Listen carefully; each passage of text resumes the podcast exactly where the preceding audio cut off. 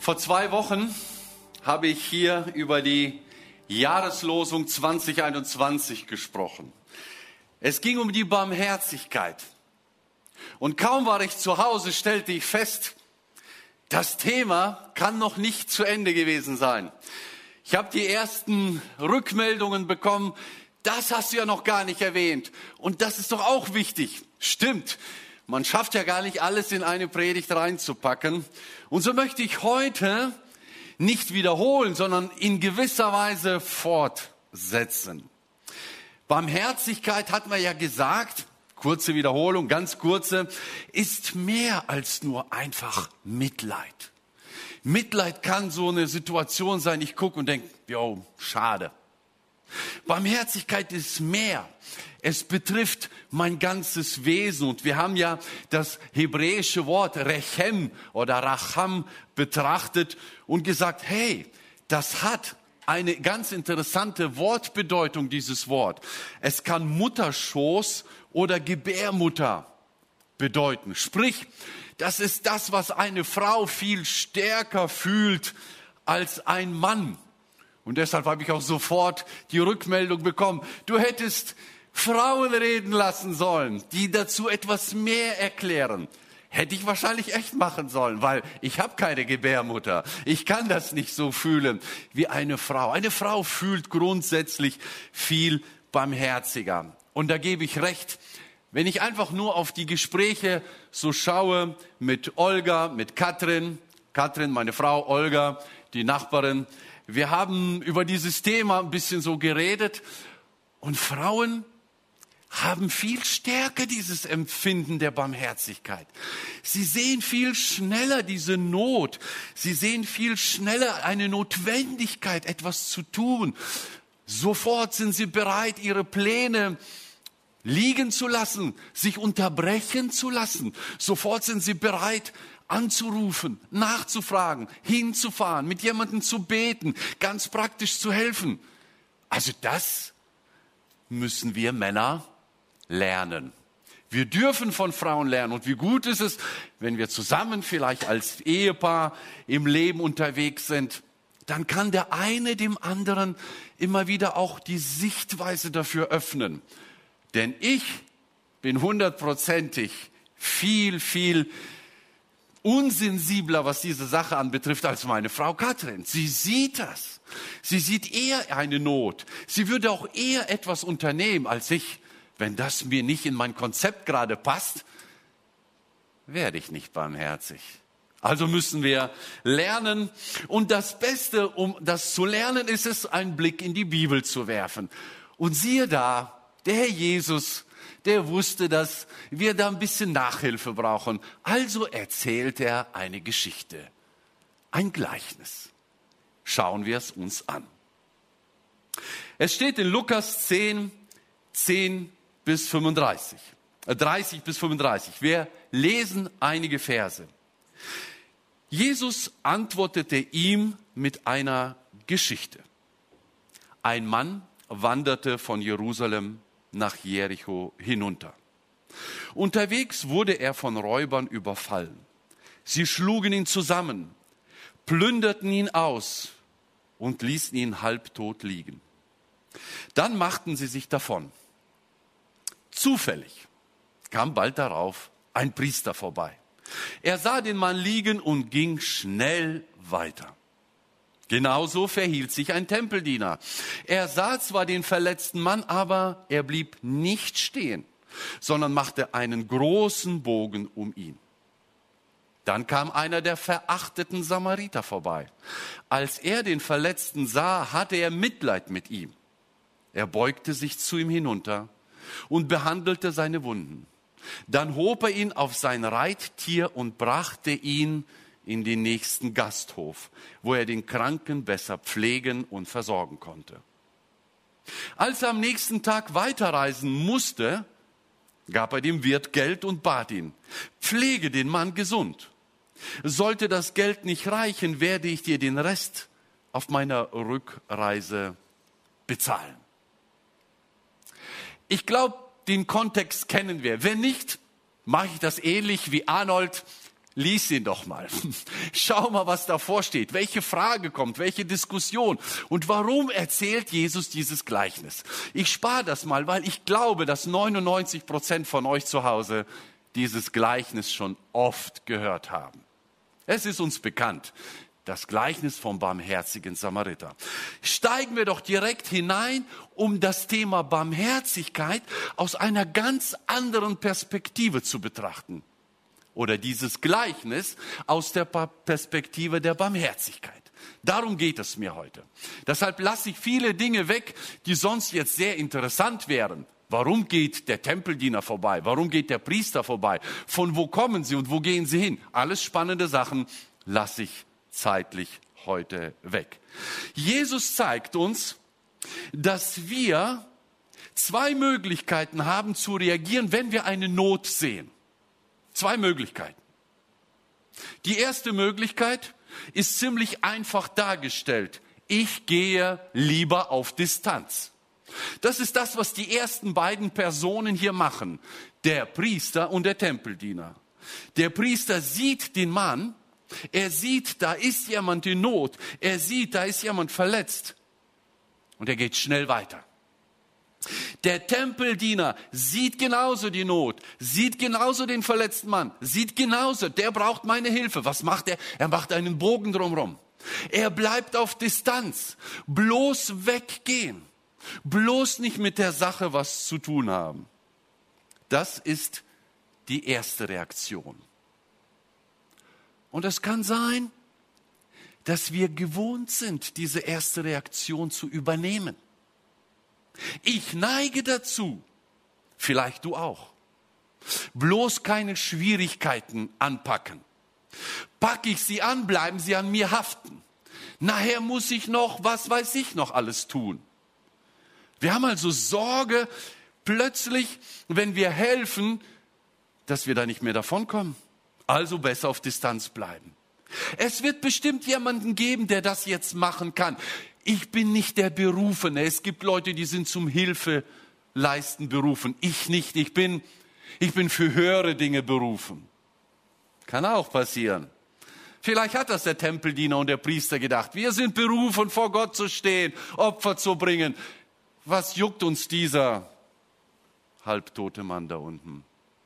Ähnliche Situationen, ähnliche Gedanken, ähnliche Argumente werden sich bei uns sicherlich eingeschlichen sein in der Zeit, in der wir immer mehr abgestumpft sind, wenn wir eine Not sehen.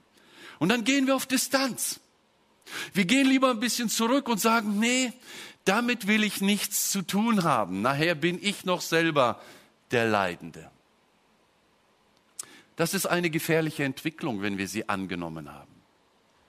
Ein deutscher Fernsehsender hat gedacht, wir machen mal den Versuch. Wir sehen, da entwickelt sich etwas, das ist nicht so gut. Und sie haben eine Unfallsituation dargestellt. Es war gar kein Unfall. Sie haben eine so aufgebaut, an der Straße, am Straßenrand, als ob dort ein Unfall passiert war, wäre und dort lagen auch Verletzte. Und dann wollten sie sehen, wie werden die Menschen reagieren. Und sie waren erschüttert, was diese simulierte Situation darstellte. Sehr, sehr viele Leute haben absolut falsch gehandelt. Was haben die Leute gemacht? Sie verminderten die Geschwindigkeit, guckten, was da ist, befriedigten ihre Neugier und gaben Gas. Bloß nicht verwickelt werden, bloß nicht in Umstände geraten. Nachher muss ich noch zum Gericht irgendeine Aussage machen, was habe ich gesehen. Nachher muss ich noch erste Hilfe leisten. Wer weiß, vielleicht ist er krank und ich muss ihn da beatmen und was weiß ich, was für Schreckensszenarien die Leute alles haben. Eine zweite große Schwierigkeit ist in letzter Zeit aufgetaucht. Die Zahl der Gaffer steigt. Kennt ihr Gaffer? Das sind die, die heutzutage bei einer Notsituation an einen Unfallort vorbeifahren, genau wie die ersten, mindern die Geschwindigkeit, aber dann nicht einfach Gas geben. Nein, Scheibe runter, Handy raus, Fotos schnell machen, Videos aufnehmen und dann der ganzen Welt zu zeigen, ich war dabei. Sensation, da lag eine Leiche. Helfen? Bloß nicht. Gaffen? Gerne. Und die Polizei und die Rettungsleute, die regen sich über diese Gaffer auf, weil sie teilweise auch den Verkehr zum Stau bringen und weil die Sicherheitsleute oder die Krankenwagen und die Rettungskräfte gar nicht mehr an den Unfallort kommen, weil alle erstmal ihr Video aufnehmen müssen. Würdest du auch so handeln? Hast du schon so gehandelt? Dann bist du von Barmherzigkeit auch noch ein Stück entfernt. Neugier stillen? Ja. Die Not festhalten?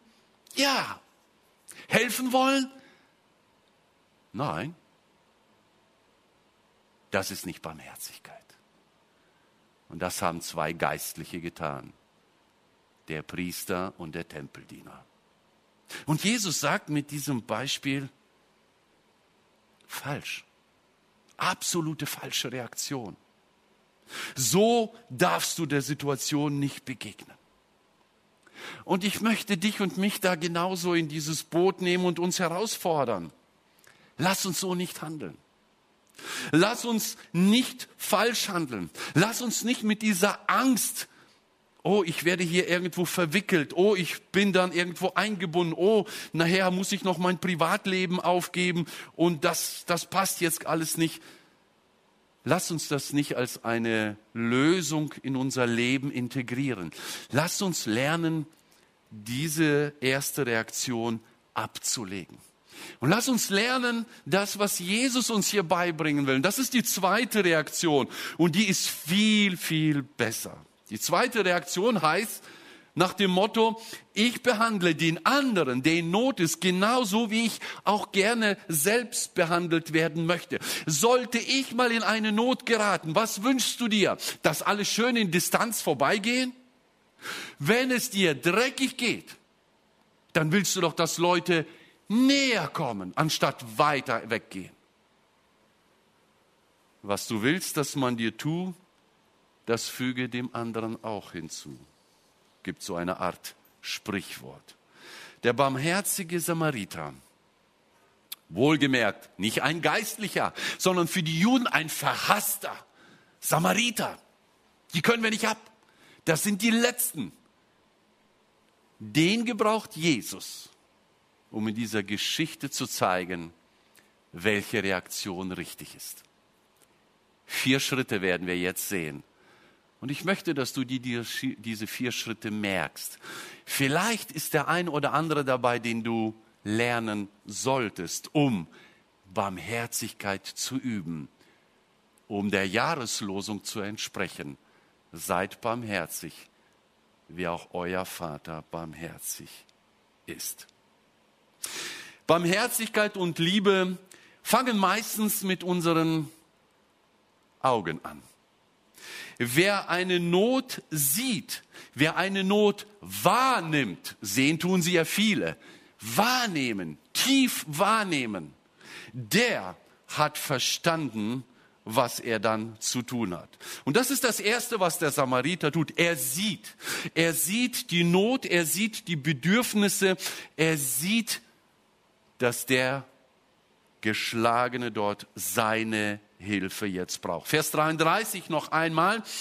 Dann kam einer von den verachteten Samaritern vorbei. Als er den Verletzten sah, hatte er Mitleid mit ihm. Als er den Verletzten sah. Der entscheidende Punkt, das sind die Augen. Wenn wir in der Barmherzigkeit wachsen wollen, dann müssen wir lernen, unsere Sichtweise zu verändern. Sichtweise verändern. Wir werden unseren Blickwinkel weiten müssen. Wir werden es zulassen müssen, dass wir die Not lernen, stärker, intensiver wahrzunehmen. Barmherzigkeit braucht also erstmal dieses Feingefühl, diese Sensibilität, da braucht einer meine Hilfe. Es fängt also damit an, dass ich mir Zeit nehme für den anderen, dass ich mir Zeit nehme, etwas wirklich auch zu erkennen. Hetze ist schlecht. Und wir sind ein Volk, das in Hetze ist. Wir sind immer unterwegs. Das, was jetzt die Zeit uns gebracht hat, ist vielleicht sogar eine gewisse Entschleunigung, die uns hilft, plötzlich Dinge wahrzunehmen, die wir vorher nicht wahrgenommen haben, weil wir von Tag zu Tag am Rasen waren. Viele sagen, boah, plötzlich habe ich das entdeckt, das entdeckt. Wie kommt's? Das Tempo wurde verringert. Das Tempo wurde so verringert, dass man plötzlich Dinge erkennen kann. Ich habe mal eine interessante Illustration zu diesem Punkt gelesen. Man hat es mit einem folgenden Bild verglichen. Wenn du durch die Alpen fährst, das ist ja manchmal eine richtig enge Geschichte, Serpentinen, scharfe Kurven, steile Abhänge. Da musst du als Fahrer also schon ein bisschen auf die Straße gucken, kannst ja nicht eine halbe Minute durch die Gegend gucken und die Bergspitzen anschauen. Das geht nicht. Also guckst du auf die Straße. Aber was machen die anderen? Oh, schau mal da. Oh, guck mal hier. Und du, du hörst, die sehen was. Du siehst das nicht. Du schaffst es höchstens ganz kurz mal zu gucken. Ah, schon vorbei. Schade. Da war es so cool. Ach, das hättest du sehen sollen. Konntest du nicht. Steig vom Auto aufs Fahrrad um. Dann wirst du nicht so schnell unterwegs sein zumindest nicht bergauf. Also fährst du langsamer und du hast plötzlich ein bisschen mehr Zeit. Und du guckst und du siehst, was die anderen sehen.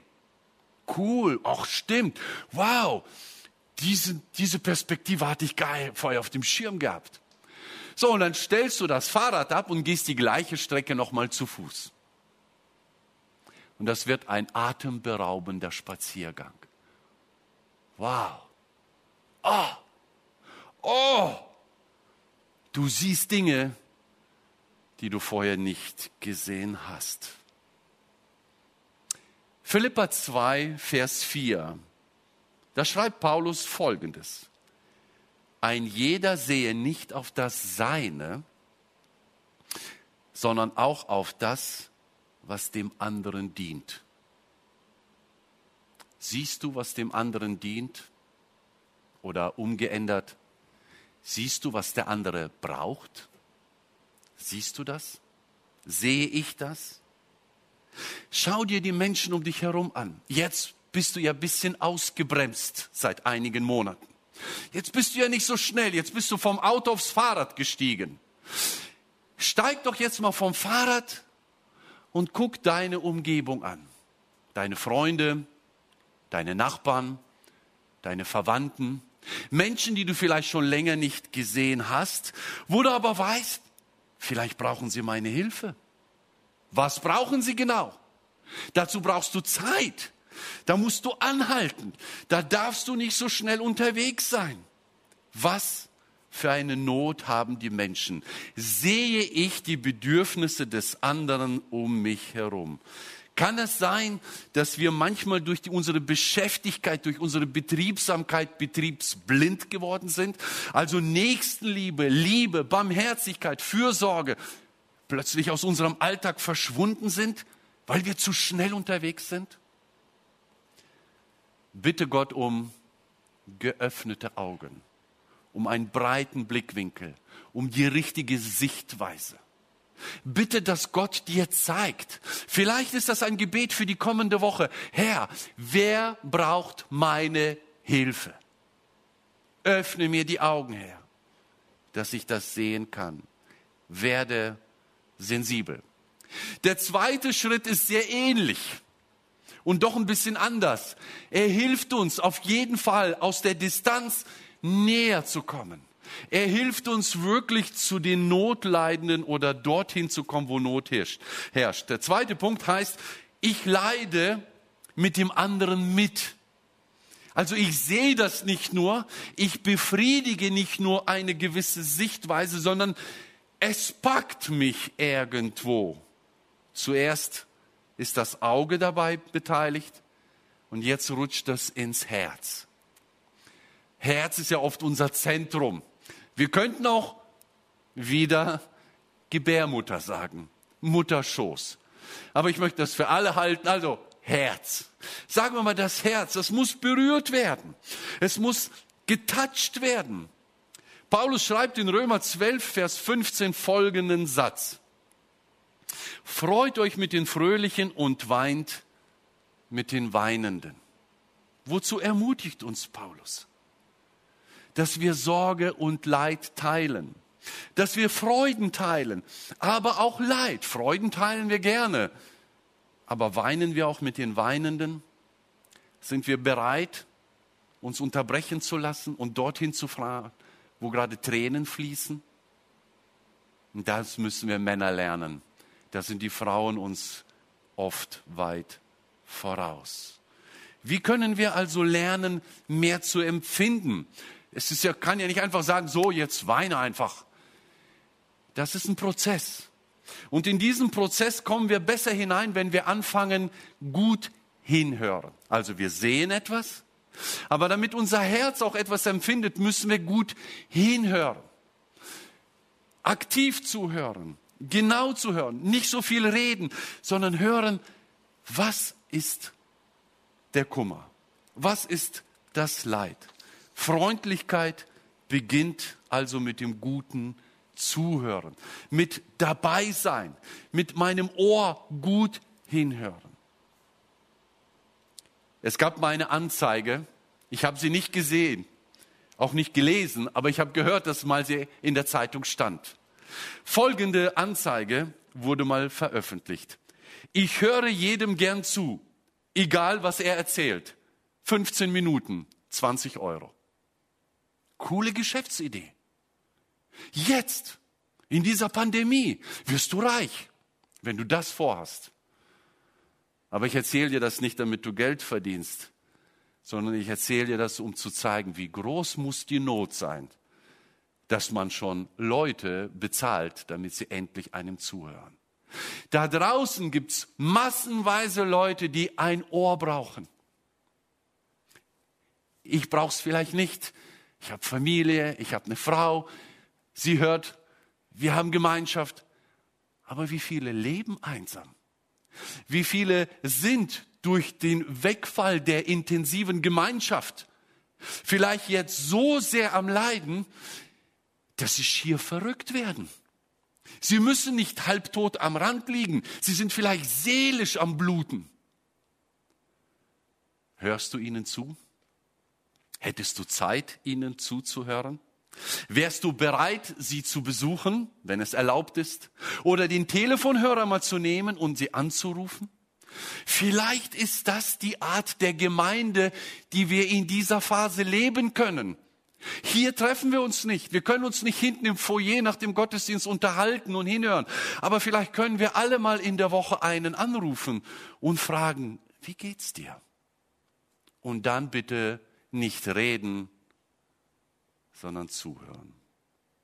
Zuhören hat auch etwas mit Zeit zu tun. Entschleunigt werden, langsamer werden, sich Zeit nehmen und zuzuhören. Und wenn wir gut zuhören, dann beginnt das Herz mitzuschwingen. Und schon haben wir Mitleid.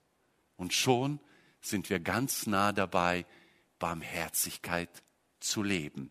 Wir haben die Not gesehen, wir spüren sie mit, sie packt uns, ob im Herz oder im Mutterschoß, sie packt uns und dann folgt ganz logisch der dritte Schritt. Ich handle im entscheidenden Augenblick. Jetzt war der Mann gefragt, etwas zu tun. Der Samariter hat's gesehen, er hatte Mitleid und was macht er? Vers 34 noch einmal. Er beugt sich zu ihm hinunter. Er behandelte seine Wunden. Dann hob er ihn auf sein Reittier und brachte ihn in den nächsten Gasthof, wo er den Kranken besser pflegen und versorgen könnte. Hast du mitgezählt? Beugen. Hinuntersteigen erstmal, dann sich beugen, behandeln, auf sein Tier heben, wegbringen, pflegen, versorgen. Das hat nichts mit Distanz zu tun. Und dafür musst du auch nicht fromm sein. Die Frommen haben versagt. Dazu musst du Barmherzigkeit leben. Sehen, spüren, tun. Auge, Herz, Hand. Ganz einfach. Oder? Barmherzigkeit ist immer aktiv. Barmherzigkeit ist kreativ. Barmherzigkeit macht sofort, egal wie, irgendetwas, was jetzt hilft. Hatte der Samariter einen speziellen Erste-Hilfe-Koffer dabei? Glaube ich nicht. Wurde der ADAC mittlerweile angerufen? Nein. Nichts gab's. Es gab nur ihn und den Verletzten. Und das, was er in seinem Reisegepäck hatte. Und er hatte ein bisschen Öl, ein bisschen Wein. Und das ist ihm nicht zu schade. Er opfert das sofort und pflegt. Erste Hilfe vor Ort, direkt. Anhalten, absteigen, behandeln, wieder aufladen, losmarschieren zum Gasthof. Ganz praktische Dinge. In Sprüche 3, Vers 27 steht ein ganz weiser Satz. Weigere dich nicht, dem Bedürftigen Gutes zu tun, wenn deine Hand es vermag. Weise deshalb, wenn ich es kann, dann habe ich auch die Möglichkeiten. Wenn ich es will, werde ich auch eine Situation tun. Und wenn Gott mir etwas gibt, dann dazu, dass ich es einsetze. Weigere dich nicht. Ein Aufruf. Der Samariter hätte auch gucken können, Mitleid haben können, aber dann auch logisch überlegen, er ist allein, sieht frisch aus. Sind die Banditen hier um die Ecke? Wenn ich jetzt absteige, bin ich der Nächste dran. Ich verliere meinen Esel, den nehmen sie weg, sie kloppen mich kaputt, dann liegen wir beide. Wahrscheinlich ist das Sinnvollste, ich gebe jetzt Gas. Und wenn ich im Gasthof bin, rufe ich den ADAC an und sage, da liegt einer. So würden wir es machen. Und als Dokument noch ein Foto schießen. Weigere dich nicht. Erbarme dich. Barmherzigkeit ist bereit, sich unterbrechen zu, zu lassen. Barmherzigkeit steht nicht kommenden Mittwoch, 3. Februar, werde ich von 15 bis 16 Uhr Mitleid haben. Das geht nicht. Du kannst nette Sachen einplanen. Ich werde mal jemanden besuchen. Aber solch eine Not wie hier kannst du nicht planen. Und in diesem Moment zeigt es, entweder bist du barmherzig oder du bist es nicht. Hast du dich schon verändern lassen? Und ich habe letztes Mal vor zwei Wochen über unser Denken gesprochen, wie wichtig das ist, dass wir unsere Denkweise immer wieder verändern, jeden Tag. Weil wenn wir es nicht verändern, werden wir immer nur vorbeifahren. Werden wir immer nur so reagieren, wie die meisten, über die sich die Leute ärgern. Wenn du Barmherzigkeit lernen willst, musst du anfangen, dein Denken über eine Not und über eine Notsituation zu verändern. Bist du bereit, dich unterbrechen zu lassen? Das ist die Frage. Ja, wir sind in solchen Fällen zu schnell unterwegs. Bist du bereit? Wenn, wenn dich heute Abend jemand anrufen würde und du sitzt Sonntagabend und guckst da irgendeine Lieblingssendung und dann ruft jemand an, würdest du, würdest du ausmachen? Würdest du losfahren? Wenn jemand sagt, es hat wieder geschneit, es ist glatt geworden, ich bin, ich bin hier irgendwie abgerutscht, Würdest du hinfahren, ihn rausholen wollen? Oder würdest du sagen, boah nee, unterwegs rutsche ich ja selber aus, ist viel zu glatt. Weißt du was, ich rufe mal jemanden an, der dir helfen kann. Dann merkst du sofort, bist du Reaktion eins oder zwei, Distanz oder Nähe. Was ist dein Ding? Bist du bereit, dich unterbrechen zu lassen? Bist du bereit, aufzuhören, dein Lieblingsbuch zu lesen, deine Lieblingsserie zu schauen, wenn plötzlich einer schreibt, er braucht Hilfe. Dass das schwer ist, ist keine Frage. Ich weiß es ja selbst. Ich lass mich ganz schlecht unterbrechen. Ich bin ein Mensch, der Pläne hat, der ganz genaue Zeiträume hat. Und wenn da etwas dazwischen kommt, dann ist das oft erstmal, hm, passt mir nicht. Aber ehrlich gesagt, Gott bietet uns so viele Gelegenheiten. Und dann sieht er, wie wir reagieren. Und das zeigt, was unser Wesen, unser Charakter wirklich ausmacht. Bin ich ein barmherziger Mensch? Bist du ein barmherziger Mensch? Es gibt noch einen vierten und letzten Schritt, den ich erwähnen möchte, ist ähnlich wie der dritte, aber ein bisschen intensiver oder anders gesehen. Ich helfe dem anderen, wo immer ich kann. Es hat wieder was mit der Hand zu tun, es hat wieder was mit der Praxis zu tun, erst gesehen, dann gespürt, jetzt getan, aber noch mal intensiver, und zwar, wenn wir den Vers 35 betrachten, merken wir es. Pflege den Mann gesund, bittet er den Wirt. Sollte das Geld nicht reichen, werde ich dir den Rest auf meiner Rückreise bezahlen. Also irgendwann war diese Zeit, die er aufgeopfert hat, zu Ende. Er hat geholfen. Er war eine Nacht im Gasthaus. Am nächsten Tag muss er weiterreisen. Scheint ein Geschäftsmann zu sein. Und dann sagt er, pflege den Mann gesund. Bringt also diesen Mann dorthin, wo er Pflege erleben kann, in ein Gasthaus, bittet dort dass für ihn weitergesorgt wird, bezahlt die letzte Nacht und unterschreibt die Nächte, die noch kommen, ohne die Zahl drüber zu stellen. Nicht eine, zwei, drei, was auch immer. Er lässt quasi die Kreditkarte dort liegen und sagt, ich fahre weiter. Und irgendwann werde ich zurückkommen und dann werde ich die Kreditkarte mitnehmen für die nächsten Fälle. Du aber Zieh sie ruhig zwischendurch da, durch dein Gerät. Was immer es kostet. Pflege, kein Ding. Übernachtung, kein Ding. Essen, kein Ding. Muss noch mal ein Arzt kommen, kein Ding. Zieh es einfach durch. Jesaja 58 sagt uns, gebt dem Hungrigen zu essen, nehmt Obdachlose bei euch auf. Und wenn ihr einander begegnet, wenn ihr einem begegnet, der in Lumpen herumläuft, gebt ihm Kleider. Helft, wo ihr könnt und verschließt eure Augen nicht vor den Nöten eurer Mitmenschen.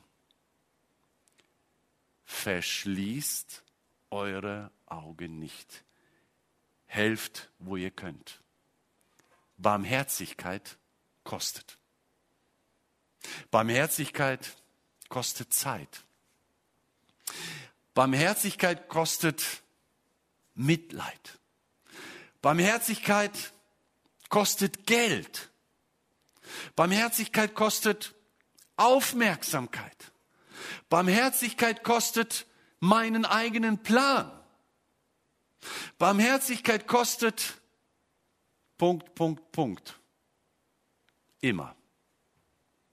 Barmherzig sein ohne Kosten geht nicht. Du musst also bereit sein, Kosten auf dich zu nehmen. Du musst bereit sein, etwas aufzuopfern, was dir in diesem Moment vielleicht wichtiger erscheint. Aber das ist der Weg der Barmherzigkeit. Anders wirst du Barmherzigkeit nicht lernen können. Ja, Barmherzigkeit grenzt uns scheinbar ein in dem Moment. Barmherzigkeit fordert uns auch ein bisschen heraus, aus unserer Komfortzone rauszukommen. Es ist mit Sicherheit bei einem verschneiten Abend schöner vor dem Kamin zu sitzen, als rauszufahren und jemandem aus dem Graben zu helfen. Aus der Komfortzone herauskommen heißt, hineinzugehen, sich hineinzubegeben in eine Situation, in der ich mich nicht wohlfühle, in der ich nicht zu Hause bin, in der ich vielleicht auch gar nicht weiß, was ich tun soll. Barmherzigkeit stellt vielleicht sogar unser Leben auf den Kopf. Aber die, die Barmherzigkeit geübt haben, erzählen von den Segnungen, die sie erleben. Sie haben jemanden besucht und anstatt nur Segen zu geben, haben sie Segen empfangen teilt Freud und Leid. Und wir verlieren, wenn wir Barmherzigkeit in unserem Leben auslassen. Wir haben gerade eben das Abendmahl eingenommen. Jesus, der diese Geschichte erzählt hat, hat sie nicht nur erzählt, er hat sie gelebt. Jesus hat genau das, was er hier beschrieben hat, in dieser Geschichte getan. Er hat dich und mich am Straßenrand gesehen. Er ist herabgestiegen, nicht vom Esel, vom Himmel. Hat sich niedergebeugt. Zu dir. Zu dir, der du verloren warst. Andere sind an dir vorbeigerannt. Jesus hat sich zu dir gebeugt. Und als er merkte, dass es was kosten soll, hat er gesagt, dann bezahle ich. Und dann hat er sich kreuzigen lassen. Jesus Kreditkarte war das Kreuz. Er hat mit Blut, mit seinem Blut, er hat mit seinem Leben dafür bezahlt. Das ist kein Vergleich zu jeder Kreditkarte, die du da liegen lässt. Barmherzigkeit kostet. Jesus hat es vorgelebt und er hat diese Geschichte erzählt, damit du und ich verstehen, was es heißt, den Nächsten zu sehen, mit dem Nächsten mitzuleiden und dem Nächsten zu helfen. Möge diese Geschichte uns helfen in den nächsten Tagen und Wochen, ja, dieses ganze Jahr Barmherzigkeit zu leben. Seid barmherzig, wie auch euer Vater barmherzig ist. Gott segne dich dabei, das umzusetzen. Amen.